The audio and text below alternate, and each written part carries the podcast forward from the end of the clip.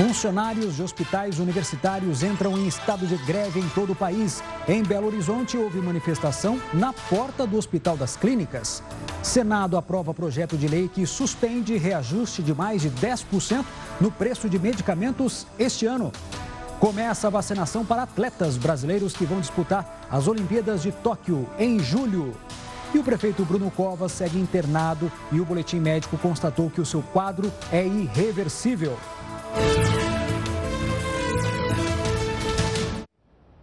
Boa noite. Esta edição também está ao vivo no nosso canal no YouTube e também no Facebook da Record News.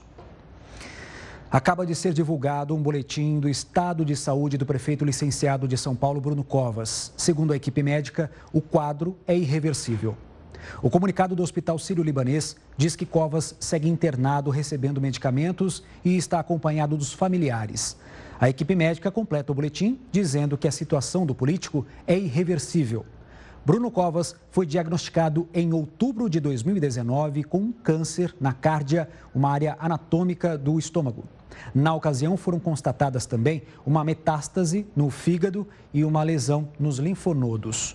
Por conta do quadro de piora, Bruno Covas pediu licença do cargo por 30 dias. Em maio, o prefeito foi transferido para UTI e entubado após a descoberta de um sangramento no estômago. Covas se tornou prefeito em 2018, após o titular João Dória deixar o cargo para disputar o governo estadual. No ano passado, ele foi reeleito. Nós voltamos daqui a pouco com mais informações sobre o prefeito Bruno Covas, diretamente do Hospital Sírio-Libanês. Fique ligado. Trabalhadores de hospitais universitários de todo o Brasil estão em estado de greve. Eles reivindicam a manutenção do adicional de insalubridade e de outros direitos adquiridos. Profissionais fizeram uma manifestação na porta de um hospital de Belo Horizonte, em Minas Gerais. Começou no início da manhã.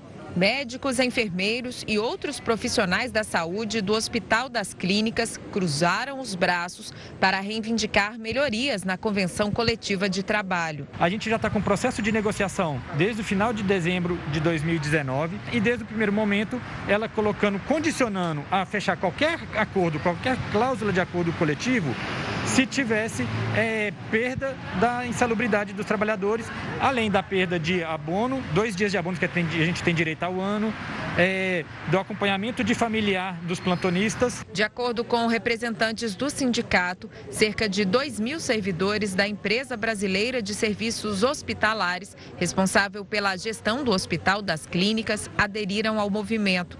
Mesmo assim, eles afirmam que o atendimento aos pacientes não foi prejudicado. Setor que estava tranquilo, que dava para descer uma pessoa para a greve, ele descia, ficava no comando de greve numa sala.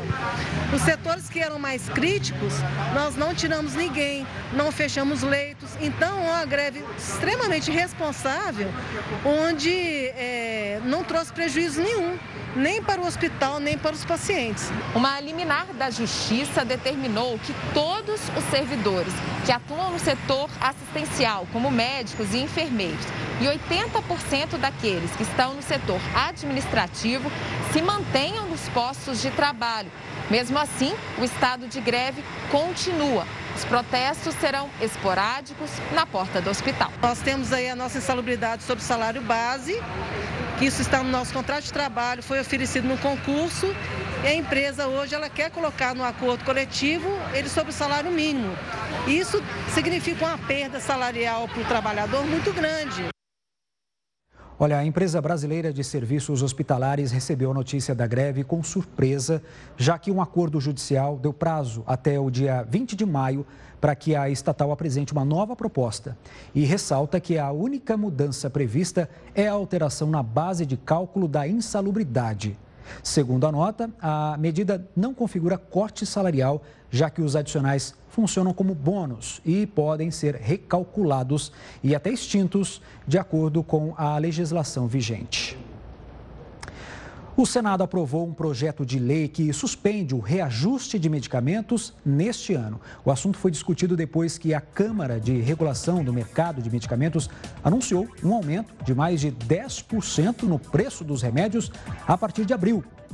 Pelo que diz o projeto, farmácias vão ter que retomar então os preços praticados até março e não haverá reembolso da diferença cobrada por remédios vendidos a, a preços mais altos. O texto segue agora para análise na Câmara dos Deputados. Vamos agora aos números atualizados de hoje da pandemia de Covid-19 aqui no Brasil. Veja só, o número de casos chega a 15 milhões 519.525. O número de mortes chegou a 432.628 óbitos. E o número de mortes em 24 horas chega a 2.211 nessas últimas 24 horas. Um patamar que, infelizmente, acaba crescendo a cada dia que a gente tem novas informações. A pandemia continua e a gente tem que tomar esses cuidados até o fim.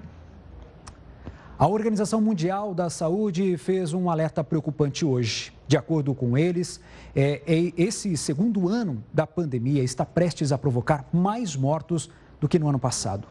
Alguns países, como a Índia, enfrentam uma situação epidemiológica pior neste ano.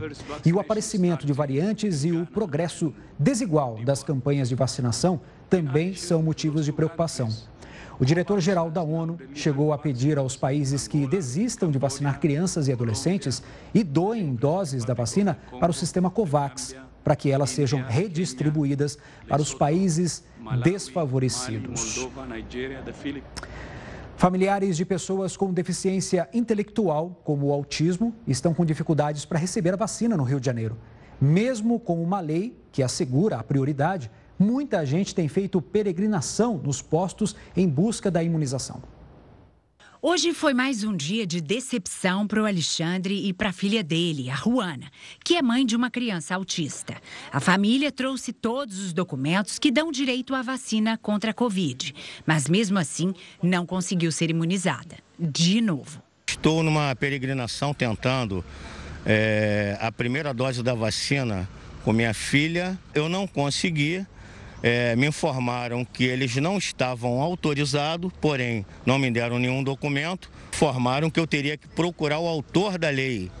O laudo médico que comprova deficiência intelectual é obrigatório para garantir o direito à vacinação de cuidadores de quem tem deficiência intelectual, como autismo, síndrome de Down e Alzheimer.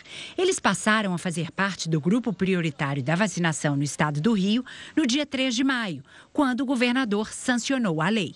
A lei sancionada pelo governador, que inclui pais, tutores e cuidadores de pessoas com deficiência intelectual nos grupos prioritários da vacinação contra o novo coronavírus, não está sendo cumprida porque profissionais de saúde estão seguindo o calendário divulgado pela prefeitura. E esse calendário não inclui essas pessoas. Para especialistas, o descumprimento da norma do governo é ilegal.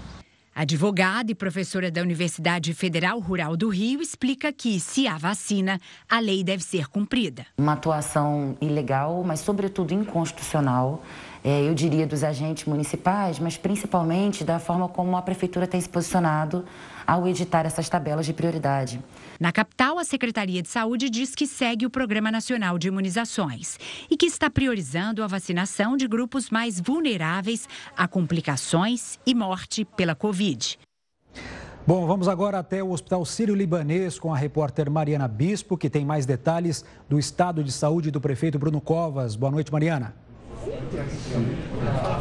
Olá, Tiago. Boa noite para você e a todos. Ainda há pouco foi divulgado o último boletim médico que dá conta de que o prefeito de São Paulo, Bruno Covas, tem o quadro clínico irreversível.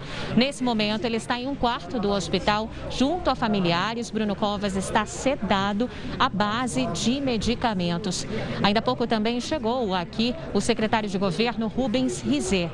A gente tem uma informação de bastidor que daqui a pouco, né, daqui a algumas horas, uma nota oficial deve ser divulgada do Hospital Sírio-Libanês junto com a Prefeitura de São Paulo. A gente lembra que Bruno Covas trata um câncer no sistema digestivo desde 2019. Ele foi internado pela última vez no último dia 2 de maio por conta de um sangramento e também por outros focos da doença terem sido encontrados pelo corpo, mais especificamente nos ossos e no fígado. Ele chegou a apresentar melhoras nas últimas semanas, mas infelizmente agora a notícia da irreversibilidade do quadro. Tiago. Muito bem, Mariana, a gente acompanha esse caso de perto, né? E você está aí bem em frente ao hospital. Gostaria que você descrevesse um pouquinho sobre essa movimentação na frente do hospital. Foi uma notícia que pegou todo mundo de surpresa. Toda a imprensa brasileira está atrás dessa notícia agora, desse último boletim. Pois é, desde o final da tarde, né, digamos assim, a gente está aí com uma suspeita, muitos jornalistas aqui na frente nesse momento, temos várias emissoras de televisão noticiando, então, a piora e a irreversibilidade do quadro do prefeito de São Paulo, Bruno Covas. Essa nota, esse último boletim médico saiu por volta das oito e meia da noite de hoje.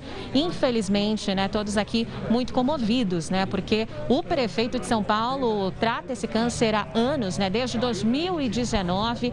A gente teve, a gente está acompanhando desde o início, né? Desde o dia 2, essa última, é, essa última internação dele, a expectativa de melhora. Ele chegou a publicar fotos nas redes sociais junto ao filho, dizendo uh, o quanto guerreiro, né? Ele estava sendo, estava aguentando a doença, estava lutando contra a doença e agora, infelizmente, esse boletim médico traz a notícia de que o quadro quadro clínico dele é irreversível.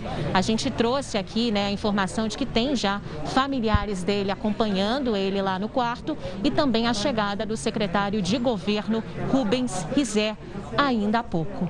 Tiago. Muito bem, a gente está acompanhando imagens aí enquanto a Mariana falava, é, imagens recuperadas do Bruno Covas, que acabou tendo um afastamento aí, né? Ele pediu um afastamento de 30 dias do cargo de prefeito de São Paulo. E você vê algumas imagens recuperadas de quando ele estava ainda nativa, é, caminhando com autoridades, usando a máscara e também empenhado nesta questão da pandemia, na solução aí de vacinação para toda a capital paulista mas infelizmente ele também estava lutando com este câncer que foi diagnosticado principalmente em outubro de 2019, teve uma metástase, então há uma grande preocupação em relação à pandemia e também o quadro de saúde do prefeito Bruno Covas, que agora está afastado. Então, esse boletim causa muito é, é, preocupação em todos nós. Afinal de contas, a gente vinha acompanhando desde perto esta recuperação, essa possível recuperação do Bruno Covas e a gente fica na expectativa de novas informações direto do Hospital Sírio-Libanês. Mariana Bispo, muito obrigado pelas informações. A qualquer momento pode trazer mais informações ao vivo aqui para a gente. Uma boa noite para você.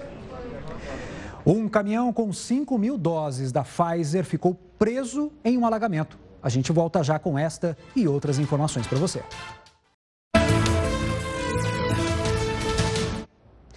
Morreu nesta madrugada o ex-presidente da Assembleia Legislativa do Rio de Janeiro, Jorge Pisciani. O político fazia tratamento contra um câncer. Jorge Pisciani foi presidente da Alerj por seis mandatos. Alvo de denúncias, ele foi condenado por corrupção e usar a influência para aprovar projetos que favoreciam o ex-governador Sérgio Cabral. Pisciani cumpria prisão domiciliar.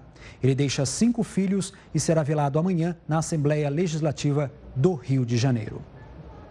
O Instituto Butantan paralisou por falta de matéria-prima a produção da vacina Coronavac, depois de entregar 1 milhão e 100 doses ao Ministério da Saúde. São esperados cerca de 10 mil litros do insumo farmacêutico ativo vindos da China, que vão aí produzir mais 18 milhões de doses do imunizante. Mas como essa paralisação pode afetar a vacinação dos brasileiros? Para entender essa questão, eu converso agora com o infectologista Renato Grimbal. Boa noite. Quais são as consequências dessa paralisação, hein? A principal consequência vai ser o atraso isso vai ter consequências, mais pessoas vão ficar doentes, existe um maior risco de mortes, mais tempo a economia vai ficar parada. Nós vimos Estados Unidos já abrindo, Israel, Inglaterra abrindo e nós vamos continuar ficando para trás por essa falta de seriedade que a gente tem no lidar com a pandemia. Tem gente, tem gente que pergunta por que, que tem que trazer o insumo de fora, né? Por que, que esse insumo farmacêutico ativo para a produção da Coronavac não é feito aqui no Brasil? Porque para isso nós precisamos de tecnologia. quem desenvolve, é, ela geralmente é patenteada. Agora, nos últimos anos, o Brasil desprezou a ciência, ela não, o Brasil não investiu na indústria e o resultado é que nós temos esse atraso. A gente depende de todo esse material de fora. Se a gente desenvolver ciência e indústria, teremos os insumos aqui. Essa segunda dose da Coronavac, ela deve ser tomada entre 14 e 28 dias depois da primeira dose. O que, que acontece se a pessoa tomar essa segunda dose depois desse prazo? Isso ainda não foi estudado porque ninguém passou por essa situação. Mas muito provavelmente o que vai acontecer é que nós vamos ter uma eficácia da vacina reduzida. Isso é perigoso, isso vai proteger menos as pessoas, não é o que a gente deseja. Agora, quem tomou a primeira dose da Coronavac não deve tomar a segunda dose de outro laboratório, correto? Correto. É, embora possa haver um resultado positivo, os melhores resultados serão se você tomar as duas doses do mesmo fabricante com a mesma composição. Perfeito. Renato, muito obrigado pelas informações. Uma boa noite para você. Os idosos de um asilo em Lavras, Minas Gerais, foram infectados pelo coronavírus mesmo após a aplicação da segunda dose da vacina. O imunizante foi aplicado em fevereiro. Segundo a direção do asilo, 30 dos 46 idosos que vivem na instituição testaram positivo para a doença e estão assintomáticos, assim como dois funcionários da casa também. A administração municipal da cidade revelou que a situação é acompanhada pelas agências epidemiológicas e sanitárias, além da Secretaria Municipal de Saúde. Um caminhão com mais de 5 mil doses de vacinas contra o coronavírus ficou preso em uma enchente no Recife. Olha aí, as fortes chuvas fizeram um caminhão frigorífico carregado aí com 5.100 doses da vacina da Pfizer parar em uma avenida da capital. As doses iriam para a cidade de Petrolina. Os imunizantes foram resgatados intactos e devem seguir amanhã para o sertão pernambucano. Olha só a situação, hein? Depois de vários dias de ataques com foguetes disparados da faixa de Gaza, Israel tomou a ação mais forte contra os terroristas do Hamas desde 2014. Foram 40 minutos de bombardeio em uma região de abrigos subterrâneos, onde o grupo se esconde. Militantes continuaram disparando foguetes contra o território israelense durante o dia todo. O Israel afirma que as forças terrestres estão preparadas para uma possível entrada em Gaza, mas até o momento isso não aconteceu. Na noite de ontem, o exército chegou a anunciar a operação por terra, mas depois da informação foi desmentida. E os conflitos entre Israel e palestinos na faixa de Gaza repercutiram no resto do mundo com protestos e pedidos de paz. Manifestações contra Israel aconteceram na Europa, Bruxelas, capital da Bélgica, e na Grécia. As pessoas foram às ruas para protestar contra os ataques aos palestinos. Na Turquia, cerca de 300 muçulmanos realizaram uma oração fúnebre simbólica pelos palestinos mortos na faixa de Gaza. Os protestos não ficaram apenas na Europa. Na África, muçulmanos do Quênia realizaram reuniões protestando na mesquita de Nairobi. Os Estados Unidos enviaram um diplomata para Israel para pressionar as autoridades israelenses e também palestinas a diminuir as tensões e a violência. A ONU também se manifestou pedindo o fim dos conflitos na faixa de Gaza. Stephanie Dujarric, porta-voz do secretário-geral da ONU, reiterou que somente uma solução política sustentável levará a uma paz duradoura na região. Olha, mudando de assunto, eu quero perguntar para você: você paga imposto? Bom, todo mundo paga imposto, né?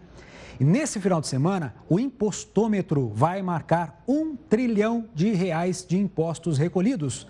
Heródoto, o que se pode fazer com toda essa grana, hein? Boa noite para você. Olá, olha, eu acho que essa pergunta é uma pergunta de um trilhão de reais. Que todo mundo gostaria de saber o que, que a gente pode fazer com um trilhão.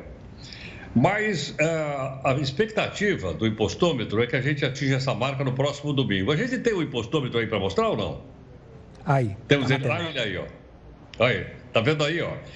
Então, é, o não que para, você está né? vendo aí na nossa telinha, 971, quase 972 bilhões, isso corre toda hora. Eu até sugiro a você, o pessoal que nos acompanha, coloca aí no seu, no seu laptop, no seu, no seu celular, impostômetro.com.br, que de vez em quando você dá uma olhadinha para isso aí. Por que razão? somos nós pagando imposto. Olha, olha como não para. A gente continua pagando imposto sistematicamente. Bom, um trilhão de reais. O que é que a gente podia fazer sobre isso? Eu não sei, mas o governo sabe. Um trilhão de reais é quanto custa a folha de pagamento do funcionalismo público federal da ativa e os aposentados. Só de salário, nós gastamos por ano um trilhão de reais só no nível federal. Quanto é que vai faturar esse impostômetro até o final do ano? 3 trilhões. O que quer dizer isso?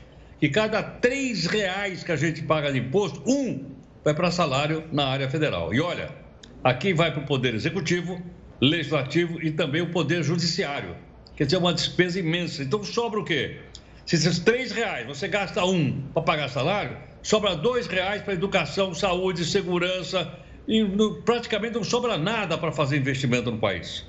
E o investimento é que traz desenvolvimento e traz desemprego. Eu acho que cada um de nós, tomando contato né, com essa informação e consciência que isso acontece, acho que cada um de nós, então, tem aí o, né, a sua própria opinião formada para dizer o que fazer com os outros dois trilhões, ou a gente conseguir, no esforço, reduzir esse trilhão de reais só com a chamada reforma administrativa, que está paradona aí ó, no Congresso. Além da reforma administrativa, tem a previsão da reforma tributária. Heródoto, você acredita que essas duas reformas aí podem ajudar nessa questão? Sem dúvida. A reforma, bem lembrado, você lembrou bem a reforma tributária. Ela pode ajudar também. Por quê? Porque no nosso país todo mundo paga imposto igual e não é possível. Os mais ricos têm que pagar mais imposto e os mais pobres têm que pagar menos para que a economia possa ficar mais equilibrada. Tá certo. Muito obrigado, Heródoto. Daqui a pouquinho a gente se fala então.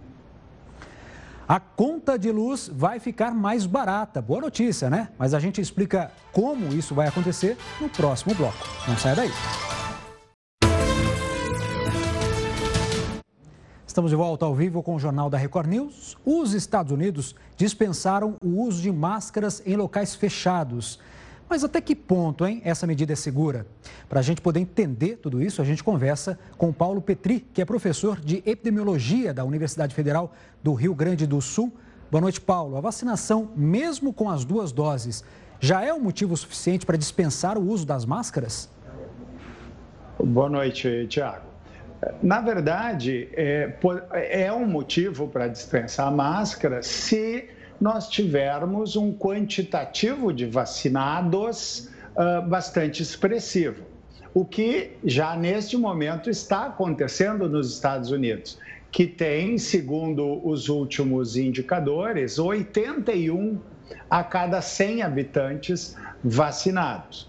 Uh, infelizmente, no, no, Brasil, nós estamos muito longe desse índice, nós estamos com to, em torno de 23 a cada 100 habitantes vacinados. Então, esta é uma realidade norte-americana, mas que infelizmente ainda não se aplica ao Brasil. Pois é, eu me lembro também que em Israel o pessoal está começando a tirar as máscaras também por causa da vacinação. Mas me diz uma coisa: a pessoa imunizada com essas duas doses, ela pode mesmo assim ser uma transmissora do vírus? Ela pode não pegar né, o vírus, talvez, por conta da vacina, mas ela pode transmitir o coronavírus? É, na verdade, é, pode, é, porque ela pode contrair o vírus, embora vacinada, e as, as vacinas, de uma forma geral, inclusive as que estamos aplicando no território nacional, elas fazem com que a, a chance de contrair o vírus diminua. A Coronavac em 50%, a AstraZeneca, Oxford em 70%, 80%, e a Pfizer, que tem começado agora recentemente, sobe para 95%. Então, todas elas têm uma proteção bastante boa, mas não é 100%. Então, a pessoa pode contrair o vírus. A, a, a grande vantagem é que, em contraindo o vírus, alguém vacinado não vai agravar. Então, provavelmente não vai internar e muito menos ir a óbito. Mas ela é, pode transmitir, embora com menores chances. De forma que é sempre importante manter o uso das máscaras, o distanciamento e a ventilação do ambiente é um fator também muito importante. Claro que quando nós dizemos que se atinge uma imunidade coletiva, como os Estados Unidos já está chegando, algumas dessas medidas passam a serem flexibilizadas. Agora, Paulo, voltando a falar um pouquinho sobre o uso da máscara, por exemplo, eu vejo muitas pessoas usando a máscara de uma maneira incorreta. Né? Às vezes a máscara cai no chão, tem gente que bate a máscara e coloca de novo, tira e coloca a máscara no rosto de maneira errada, contaminando. Você acha que essa máscara aí pode ser um meio de transmissão do vírus também? Pode. É, é ela, é, isso está muito bem observado, porque se verifica ao andar nas ruas as pessoas usando de, de, com o nariz a descoberto, muitas vezes no queixo e aí boca também descoberto. E essa, esse vírus ele se transmite por partículas de gotículas de saliva e os aerossóis, que são partículas ainda menores, que flutuam no ar.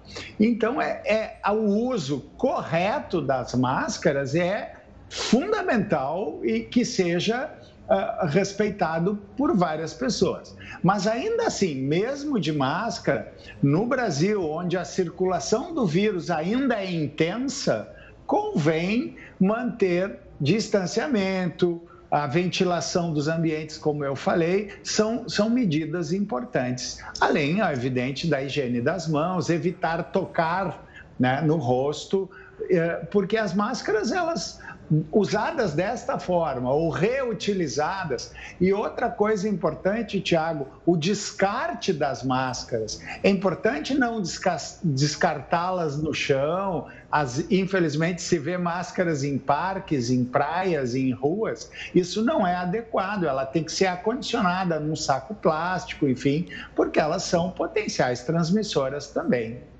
Muitas pessoas usam máscaras de pano mas e a higienização? A gente lembra que no começo da pandemia a gente tinha várias recomendações. Parece que as pessoas estão se relaxando um pouco em relação a lavar essas máscaras. Qual que seria a melhor maneira de se fazer isso?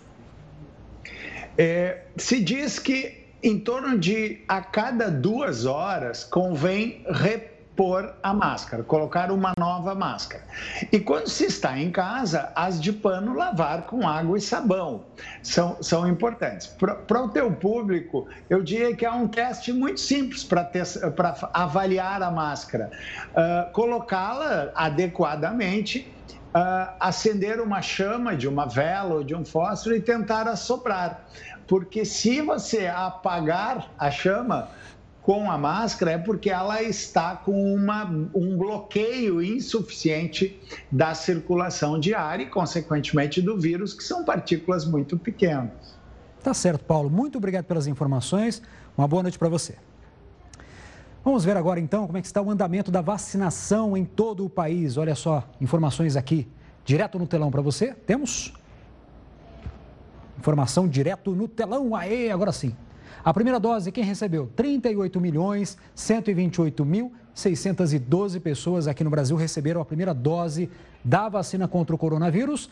E a segunda dose, quem recebeu foram 18 milhões 939 mil 437 pessoas receberam a segunda dose. A gente lembra que pode ser que tenha um atraso nessa segunda dose, mas é importante que você tenha a imunização da segunda dose com a mesma fabricante do medicamento que você teve a primeira dose. Tá certo? Daqui a pouco mais informações em relação à vacinação no Brasil. O ministro, agora a gente fala sobre o ministro do Supremo, Ricardo Lewandowski, concedeu ao ex-ministro da Saúde, Eduardo Pazuello, o direito de ficar calado na CPI da pandemia. Além de não ser obrigado a responder às perguntas que achar que podem incriminá-lo, Pazuello também não poderá ser preso ou ameaçado de prisão. A decisão do ministro Ricardo Lewandowski segue a jurisprudência do Supremo sobre o direito ao silêncio para evitar a, a produção de provas contra si. Entretanto, o ministro afirmou que Pazuello não poderá mentir sobre temas que envolvam outras pessoas ou não tenham relação com o inquérito no qual é investigado sobre a omissão na crise de oxigênio no Amazonas. Lewandowski também negou o pedido feito pela Advocacia Geral da União para que o ex-ministro deixe o depoimento antes do término. Pazuello será ouvido como testemunha na próxima quarta-feira, no dia 19. Começou hoje a vacinação para atletas brasileiros que vão disputar as Olimpíadas de Tóquio em julho. Ana Marcela Cunha, atleta da maratona aquática, foi a primeira a ser vacinada. O ministro da Saúde, Marcelo Queiroga, aplicou a dose. Ao todo, 1.814 pessoas devem ser imunizadas, entre atletas olímpicos e paralímpicos, comissão técnica e jornalistas credenciados. O Comitê Olímpico do Brasil acredita sinceramente que acontecerá as Olimpíadas num ambiente totalmente restrito né? Nós tivemos, por orientação até do Comitê Olímpico Internacional, é que restringiu o número eh, de participantes da delegação. E fizemos isso e cortamos na carne. A previsão é que todos estejam vacinados até 21 de junho, 33 dias antes do início dos Jogos. A alegria é uma emoção imensa para a gente de já estar tá passando por esse processo da imunização. Nesse primeiro momento, estão sendo usadas vacinas do estoque do Ministério da Saúde, já que a doação do Comitê Olímpico Internacional ainda não chegou ao país. Para cada dose destinada aos atletas, três devem ser doadas para o Programa Nacional de Imunização.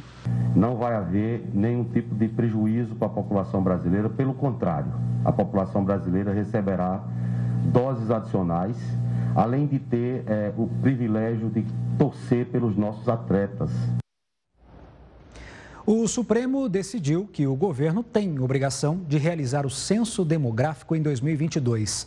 Por lei, a coleta de dados que ajudam a melhorar políticas públicas deve ser realizada a cada 10 anos. E a última foi feita em 2010. No ano passado, o censo foi adiado por causa da pandemia e neste ano não aconteceu por falta de previsão orçamentária. O Senado aprovou um projeto que pode reduzir as tarifas de energia elétrica. Heródoto, que história é essa, hein? A conta de luz pode ficar mais barata? Olha, é, realmente é uma boa notícia a conta de luz ficar mais barata. Realmente mais barata. Porque a gente vem contando aí que porque as hidrelétricas estão muito vazias, está faltando água, está chovendo muito pouco, e ligando então as empresas térmicas, por esse motivo então a conta está ficando mais cara. Aliás, eu peguei minha conta de luz agora há pouco e eu vi que eu estou pagando uma bandeira vermelha de cinco reais lá. Agora, por que, que vai reduzir a conta? Pode reduzir? Pode. Foi aprovada no Senado, agora vai ser mandada para a Câmara dos Deputados e depois para o presidente assinar. É o seguinte, é que cobrava o imposto em cima do imposto. Cobrava o ICMS em cima do PIS-COFINS.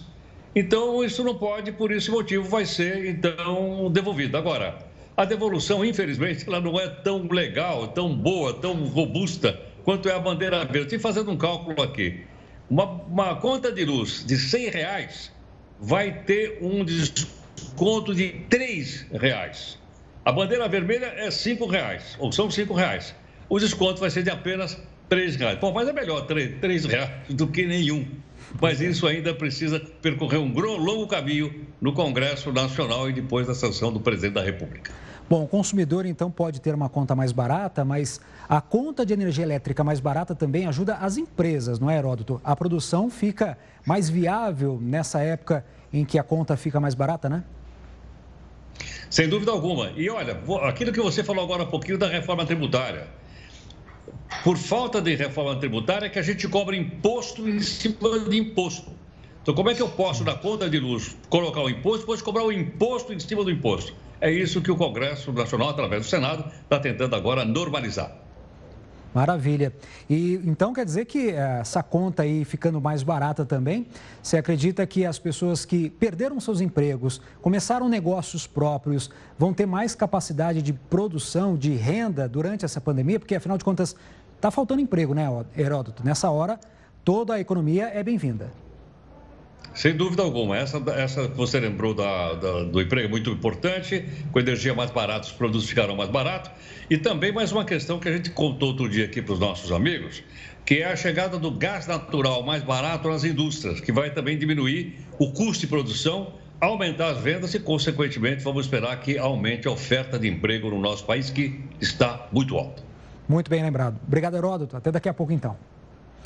Um cãozinho voltou para a dona depois de 13 anos, desaparecido. Imagina só.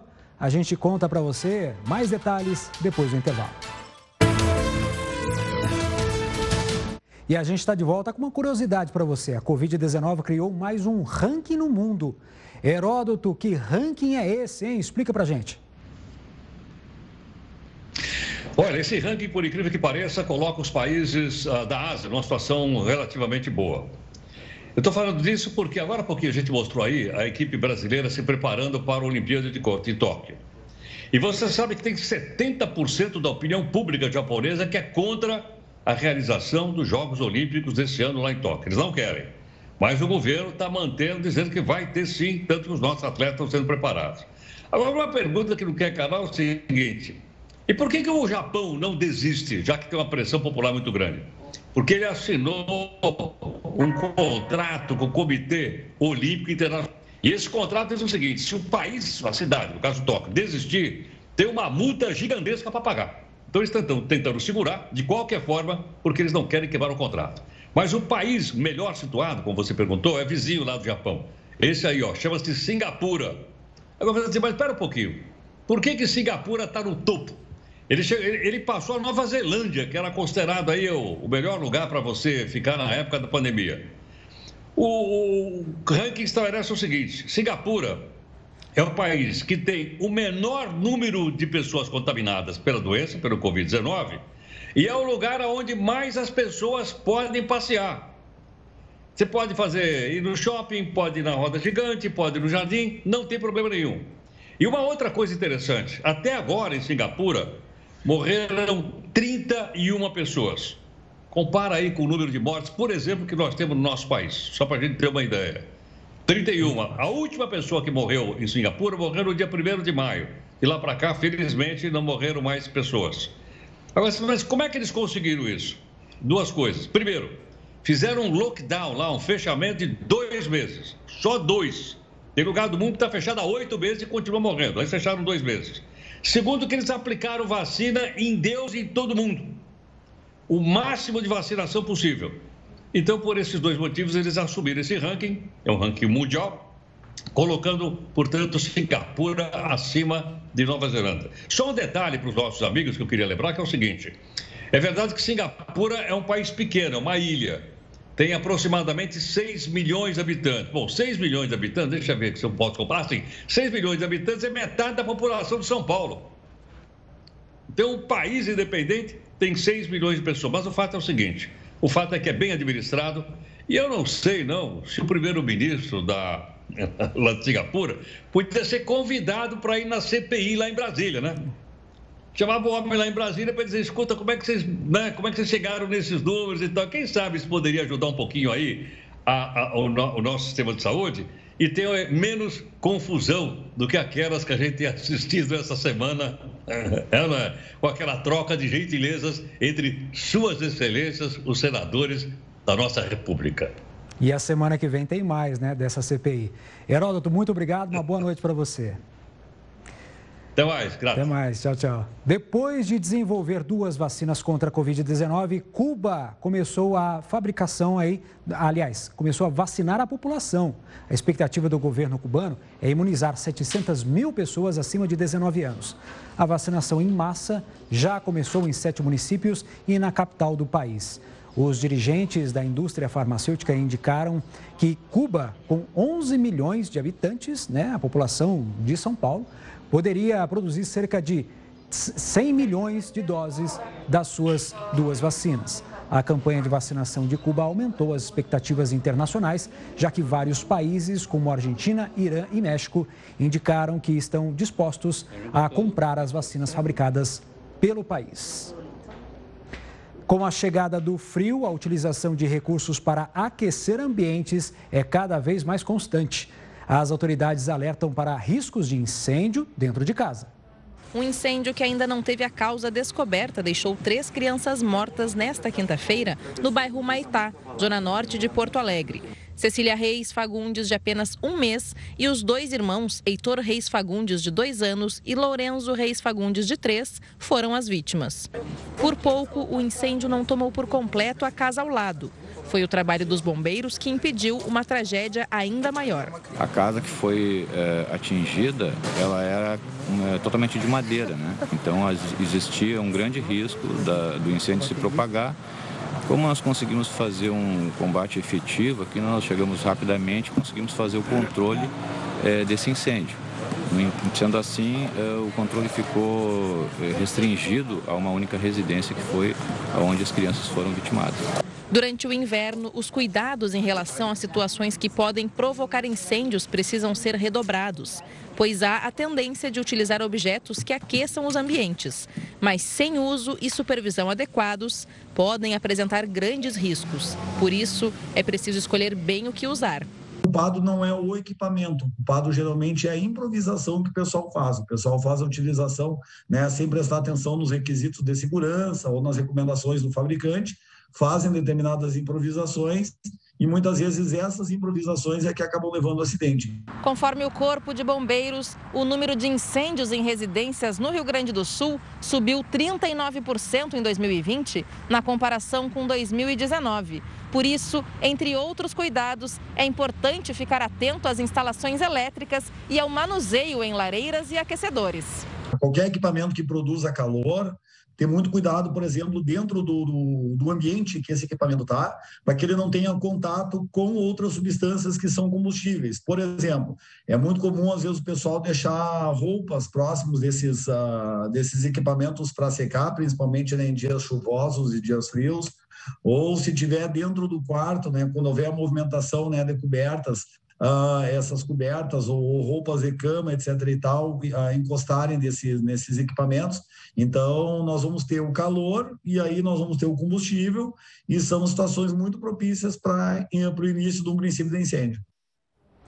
As Ilhas Galápagos, no Oceano Pacífico, sofrem com os impactos da pandemia. Muitos projetos de preservação ambiental foram cancelados. E sem o turismo, que sustenta o arquipélago, a situação por lá piora a cada dia. Galápagos é conhecida por ser o paraíso dos biólogos. As ilhas equatorianas, que ficam no meio do Oceano Pacífico, têm mais de 2.900 espécies de animais. Um quarto delas endêmicas, ou seja, que nasceram ou estão restritas unicamente àquela região. Por isso, as pesquisas para a preservação das ilhas são tão importantes. Mas com a pandemia, o santuário ecológico precisou ser completamente fechado por quatro meses no ano passado.